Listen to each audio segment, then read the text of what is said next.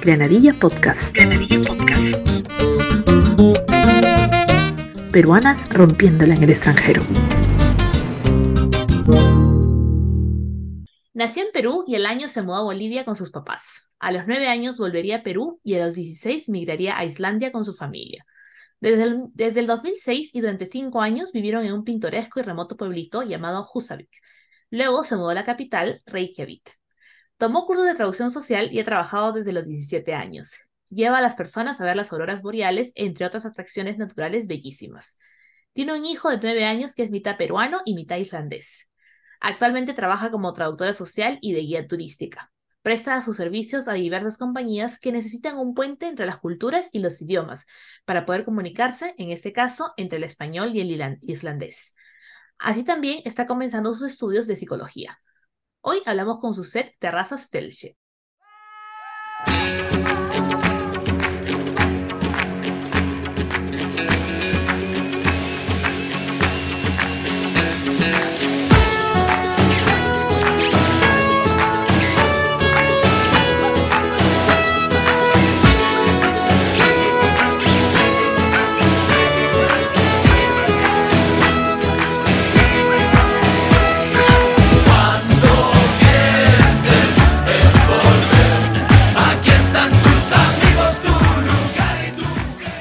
Hola, Susel, bienvenida a Granadilla Podcast. ¿Cómo estás?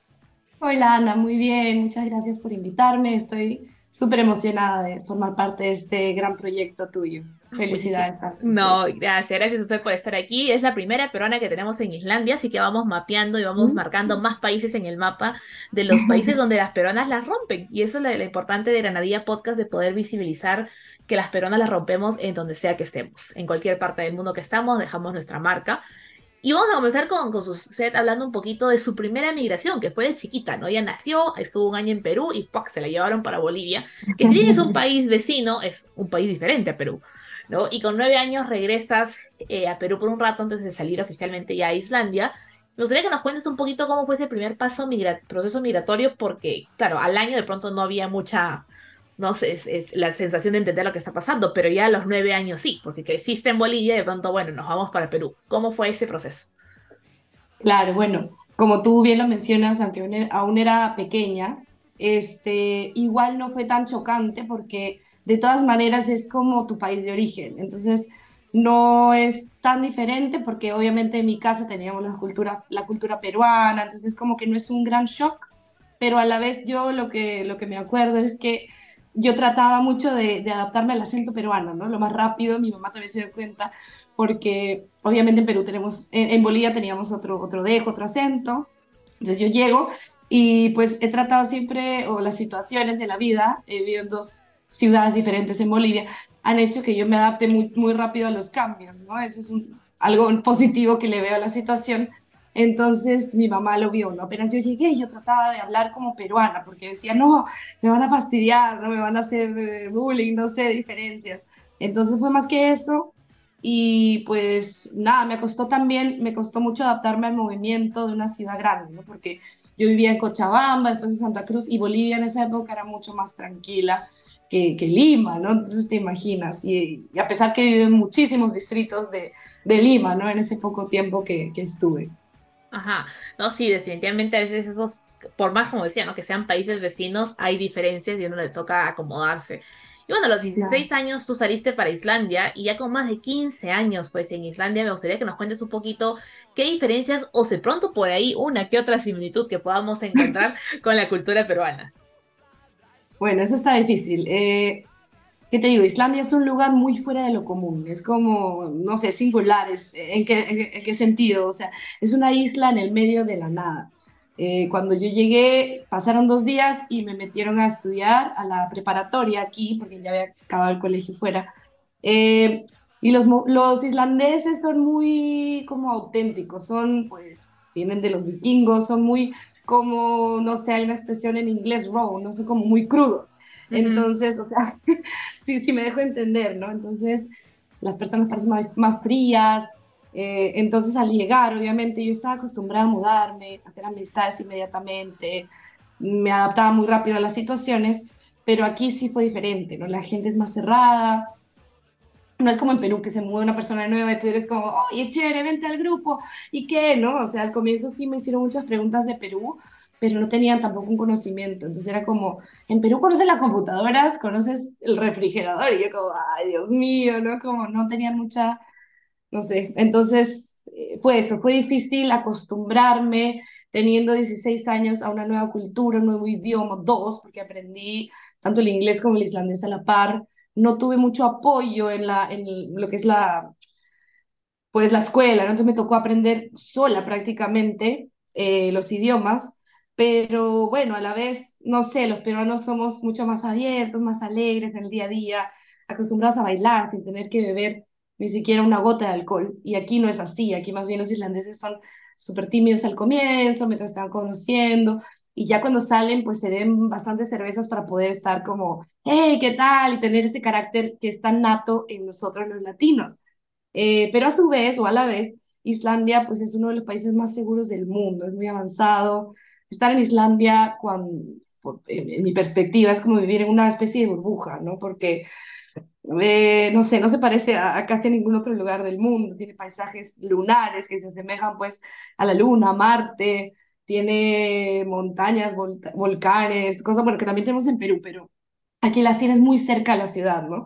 En sí, Reykjavik, es una de las ciudades más verdes y, y, limpias del mundo y más seguras, pero bueno, lo que iba, que no me, me voy a soltar de un tema al otro, eh, aquí se respeta mucho, por ejemplo, los derechos laborales de los trabajadores, hay sindicatos que velan por esos derechos, los permisos de maternidad, por decírtelo así, son de casi un año y de manera obligatoria los papás, los hombres, tienen que tomar por lo menos, como mínimo y por ley, tres meses eh, para asegurarse de que se cree un vínculo también entre los padres y los hijos, no solo que la mamá sea, porque aquí también hay mucha igualdad de, de género, entonces hay cosas muy buenas y pues como te digo, un país limpio, organizado, pero en realidad yo diría que no hay ninguna similitud con Perú. Es como cuando yo llego a Perú es como volver a otro mundo y de igual manera cuando vuelvo a Islandia es como, wow, es un choque. Pero para mí eh, sería algo perfecto si, si las cosas buenas de ambos países se pudieran tomar y crear un país, sacar todo lo positivo de nuestra patria de Perú y lo positivo de Islandia sería ya un paraíso. Entonces no se puede, es que es normal, ¿no? Claro, bueno, pero vale la pena soñar, vale la pena soñar. Aquí en Granadilla Podcast nos gusta soñar y mientras más peruanas vivan en Islandia, más traemos la cultura peruana a Islandia y viceversa. Mientras más islandeses vayan a Perú, vamos haciendo ahí un, un combinado. Y me parece excelente. Y sí, bueno, sospechaba que no iban a haber muchas similitudes entre Islandia y Perú, creo que estaba medio cantada la situación.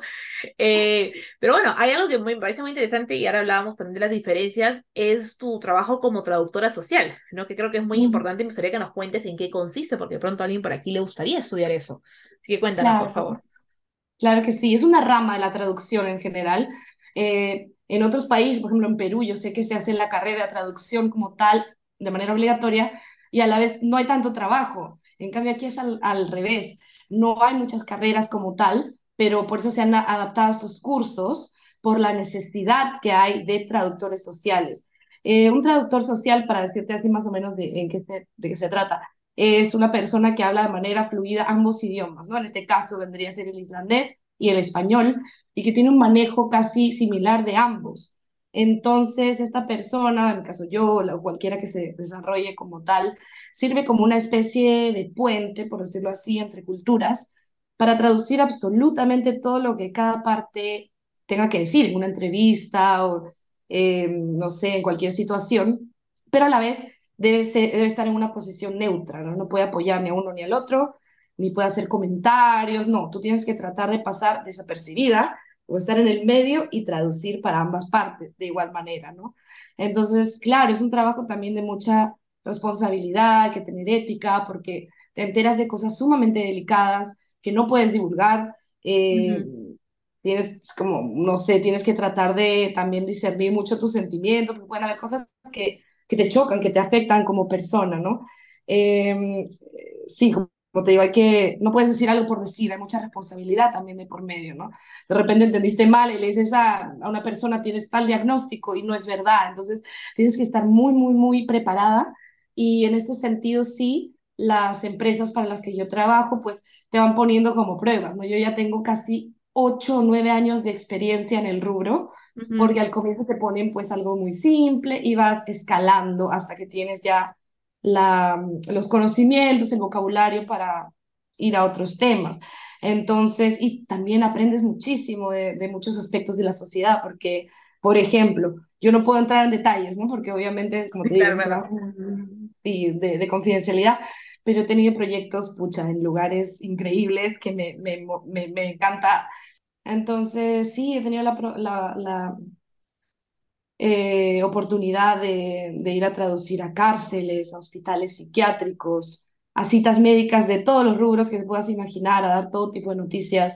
He estado presente en partos, que ha sido increíble, ¿no? En un lugar tan, en una situación como tan personal y familiar, y estar ahí, entonces ha sido muy, muy increíble.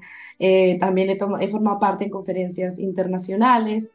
Eh, trabajo también mucho para la Oficina de Migración de Islandia, colegios, todo lo que te puedas imaginar que forma parte de la sociedad. Uh -huh. eh, pues, ha tocado, porque el islandés es un idioma muy antiguo, difícil, entonces mientras la gente se va acomodando y todo y aprendiendo, pues necesitan de este servicio. Wow, qué, qué importante, ¿no? Y lo importante de que estés en esos momentos, creo yo, muy íntimos. Tuvimos un episodio, me acuerdo con Sandra, que está en Estados Unidos, que ella dio a luz en Bélgica, si no me equivoco, ah. y justo dio a luz creo que un domingo o un lunes. El punto es que ese día no habían traductores. Y ella le tocó dar a luz, claro, con un médico que hablaba, creo que estaban en la zona belga ellos, y fue todo un, todo un drama dar a luz así, su esposo tampoco hablaba el idioma, entonces imagino, yo me imagino dar a luz, por más que conoces el país porque vives ahí, qué sé yo, ese momento de tanta tensión, necesitas a alguien que hable tu idioma y que te ayude y te diga qué está pasando, ¿no? Entonces, claro, definitivamente... Es crucial, porque si no es como, ¿qué pasa aquí? No puedes recibir la eh, ¿cómo se dice? La, las pautas necesarias, como, claro, como si estuvieras en, en, un lugar donde estás seguro, ¿no? Tienes que sentir también esa seguridad de saber lo que está sucediendo. Sí, definitivamente. Y bueno, hablando de, de hijos, hablando de dar a luz, eh, tú tienes un hijo de nueve años, es un bello, le hemos estado, le he estado ahí chequeando en, en, su Instagram, es un bello, es una cosita linda. Y claro. una de las cosas que las mujeres, las peruanas, las latinas, las mujeres migrantes en general experimentan es criar a sus hijos muchas veces en una doble hasta triple cultura, ¿no? Y la cultura viene muy amarrada al tema del idioma. Entonces, yo sé que tu hijo por lo menos es bilingüe, si es que no es trilingüe. Sí, ¿no? ya casi trilingüe. Ya casi trilingüe, ¿viste? Sí. Y me gustaría que nos cuentes un poquito cómo ha sido ese proceso de criarlo, pues, en tres idiomas, ¿no? Y qué recomendaciones tienes para aquellas mamás que pronto ya están criando este, a este bebé, a esta bebita multilingüe, o están por, por empezar, ¿no? La maternidad. Uh -huh. Claro, sí, bueno, yo al estar embarazada, en casa se hablaba más islandés, porque mi pareja pues hablaba islandés conmigo, y, pero a la vez está el papel de mi mamá, ¿no? Y, mis tías, que también pues gracias a ellas estamos aquí, que nos trajeron y todo esto, pero pues desde que mi hijo era pequeño yo me enteré de la importancia de hablarle en mi idioma, en mi lengua materna, que es el español, porque me enteré que uno nunca va a transmitir eh, los sentimientos y todo de igual manera que en uh -huh. su idioma materno, su, por más bien que hables otra segunda lengua o tercera. Entonces, como te digo, fue que siempre le hablé el, idioma, el español y él cuando era pequeño, no había salido de Islandia, me respondía en islandés, pero entendía todo. Entonces, como te digo, mi mami también tuvo un papel súper importante porque también venía, hablaba conmigo y con él, no en español. Uh -huh. Luego, eh, lo más importante de esto fue llevarlo a Perú pequeñito. Yo dije, no, yo lo oh. tengo que llevar. Que esto, aparte que obviamente me moría que mi familia lo conociera y crearan vínculos de por vida, eh, pues también dije, pero tiene que ser por lo menos uno o dos meses para que él absorba toda esa edad. Entonces claro. fuimos cuando él tenía entre dos años y medio, tres, si no me equivoco, y apenas llegamos, él me dijo, mamá, tal cosa en islandés, traduce. Y le dije, no, mi amor, tú entiendes, tú tienes que tratar, a ver, ¿qué puedes? Y de un momento a otro, no pasaron ni tres días y estaba pues hablando español como si hubiera oh. nacido en Perú. Sí, es increíble, ellos son como esponjas sí. y pues ponerlos en la situación, no de estrés, ¿no? Pero sí de que tengan que un poquito desenvolverse por ellos mismos, ponerlo como en la cancha, por decirlo así, hizo que él tuviera que hablar. Entonces estuvimos por dos meses y eso también permite que él tenga vínculos de verdad con mi familia, que lo conozcan como es, porque he visto niños sin criticar, ¿no? Pero eso sabía que no lo quería para él, que llegan y la mamá le tiene que traducir, entonces nunca hay un vínculo así como tan cercano con la familia, ¿no? Entonces, un contacto con sus raíces, porque es la mitad de su cultura. Entonces, hemos tratado de eso. Ya cuando volvió, tuvimos que mantener, porque obviamente es un trabajo arduo el mantener el idioma. Entonces, lo hicimos mediante películas en español. Claro que ahora hay muchas más facilidades que hace unos años. Tenemos Netflix, YouTube. Entonces, por, medio de eso, por libros, que también me traje muchísimos libros, cuentitos en español, eh, también pues apoyamos esa parte. Y pues cada dos o tres años, porque obviamente Islandia está al otro lado del mundo, no se puede ir cada año, por decirlo así, pero cuando vamos tratamos de que se justifique bien teniendo vacaciones de por lo menos uno o dos meses. Entonces ha ido con regularidad cada dos, tres años y ahora último estuvimos todo diciembre y, enero en Perú. Mm. Entonces él no, él salía a jugar, este, pues estábamos en la casa de una prima, en un condominio cerrado, entonces él podía salir a jugar pichanguita y era como, oye, Pepe, pásame la pelota. Nadie se imaginaba que ese niño venía, sí, de otro país. Increíble cómo ellos se adaptan, ¿no? Entonces, eso, más que todo, reforzar el idioma en la casa y siempre hablarles el español desde pequeños. Eh, sí, todo esto para mí es lo más importante. Qué bonito, qué, qué bacán que jueguen las pichanguitas, que es la base de la sociedad peruana, es la pichanguita. Exacto. Exacto. No existe peruano que no haya jugado pichanguita en su vida. Esa es la credencial. Te dan tu pasaporte peruano cuando acreditas su pichanguita. Entonces, no hay, no hay duda alguna. Y bueno, volviendo un poco al tema que, que, lo hablamos cuando te presentaba en el episodio, yo sé que tú también haces un servicio como de experiencias, ¿no? En Islandia, y pues Islandia es un país que todo el mundo quiere visitar por el tema de las, las, las, luces boreales, se dice, ¿no? Las auroras boreales. Exacto. Y bueno, quería que nos cuentes un poquito, eh, antes de pasar a la lección del episodio, ¿qué experiencias turísticas recomiendas al visitar Islandia? Bueno, Islandia es un país maravilloso, naturalmente hablando. Eh, hay algo que sí la gente debe tener mucho muy en cuenta, que pues, no sé, hay muchas cosas que tener en cuenta. Si va a venir en verano, pueden pues ser como experimentar la, la, el sol de medianoche, porque el sol prácticamente no se oculta en todo junio y julio. Entonces, tienes oportunidad de ver cascadas infinitas, o sea, tenemos muchísimas cascadas, el geyser que después eh, llega hasta 30 metros de altura cuando erupciona o hirviendo, eh, y eso está no tan lejos de Reykjavik. Eh, también tenemos una laguna glaciar que está como a cuatro horas de aquí de la ciudad, eh, pero claro, si vienen en verano, se van a perder de los paisajes típicos con nieve, de las auroras boreales. Entonces hay que tener muy en cuenta qué es lo que tú quieres, ¿no? Entonces hay muchas personas que sí tienen fijo en la mente que quieren experimentar, experienciar, no, eso es en inglés, experimentar. Este, experimentar. La, tú entiendes, el, el, cerebro cambia un poquito, no empieza a usar palabras que no existen. Exacto. Eh, o a inventar sus propias palabras, pero no, este, quieren venir a experimentar lo que son las auroras boreales sí o sí, entonces tiene que ser de hecho eh, pues desde mediados de septiembre que ya se pueden ver por la oscuridad hasta mediados de abril. Y pues todo diciembre y enero tenemos prácticamente oscuridad total, solamente hay cuatro horas de luz, entonces hay que tener eso en cuenta, pero como te digo, geysers, eh, volcanes activos, que son los últimos que han estado erupcionando. Ahora último eh, hubo uno, el Isla Rutter, que erupcionó hace una semana, dejó de erupcionar hace una semana. Eh, este era lo que le llaman aquí un volcán turístico, ¿no? Porque era un volcán totalmente indefenso, donde tú podías hacer una caminata de cuatro horas, dos horas de ida y dos de vuelta, para ver esta atracción con tus propios ojos, que es algo increíble. Pero eh, Claro, pueden haber otro tipo de volcanes ya más peligrosos, ¿no? Pero estos últimos han sido así muy indefensos. Y también, como te digo, cataratas sin fin, lagunas glaciares, eh, cuevas de hielo. Es que es un país de aventura extrema, tiene muchísimos eh, paisajes, una catarata por la que tú puedes pasar por detrás, que, que la ponen en un video de Justin Bieber. Eh, no me acuerdo cuál era la canción, pero hay como dos videos de él grabados aquí en Islandia muchas escenas de, por ejemplo, Juego de Tronos, Game of Thrones, si la gente se quiere dar una idea, ¿no?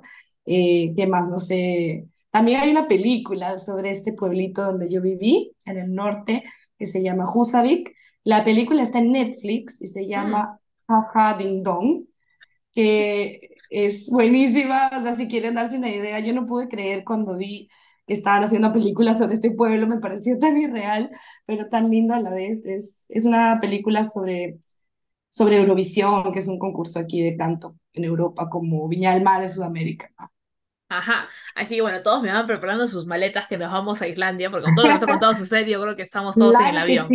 Con gusto los recibo y les enseño todo lo que quieran ver. Buenísimo, ya se comprometió públicamente, hace un episodio que sale al aire y ya se comprometió. Exacto.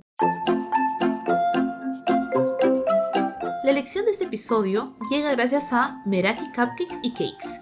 Búscalos en Facebook e Instagram o llama al 988-263-780. Entonces el día de hoy Suset nos va a contar cinco cosas que debes de saber antes de mudarte a Islandia. Adelante, Suset.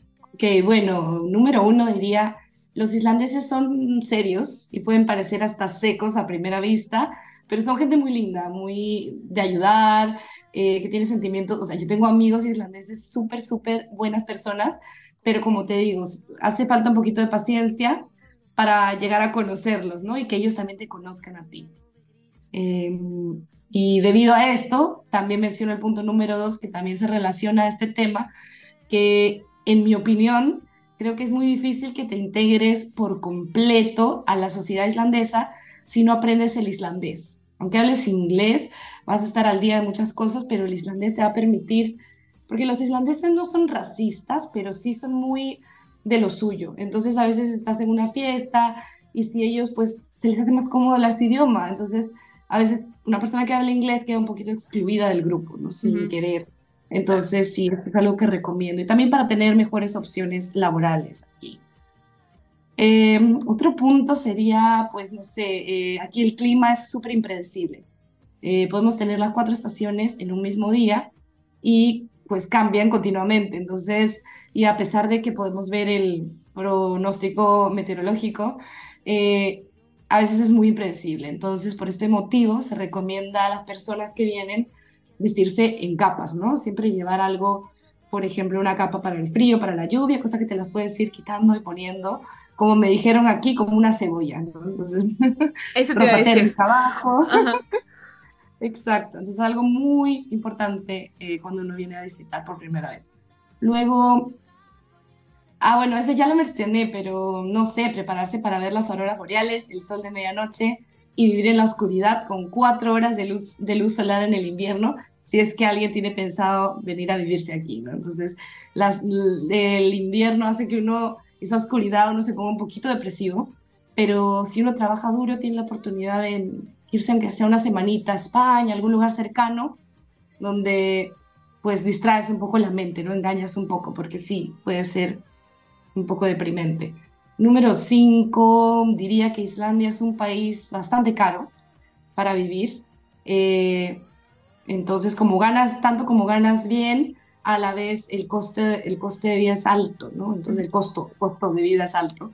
Y a veces puede resultar difícil conseguir alquileres por la alta demanda que hay ahora mismo buenísimo, buenísimo. Así que ya escucharon las cinco cosas que tenemos que tener presentes, sea que vamos por un par de semanas de visita o que de pronto vamos a estudiar en Islandia, vivir en Islandia, trabajar en Islandia, es importante tener esto en cuenta.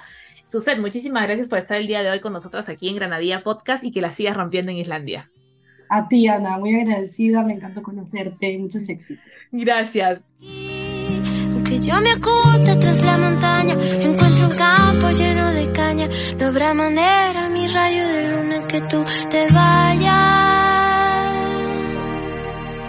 ¿Hablas otro idioma aparte del castellano? En Granadilla Podcast amamos los idiomas. Cuéntanos cuáles hablas en los comentarios.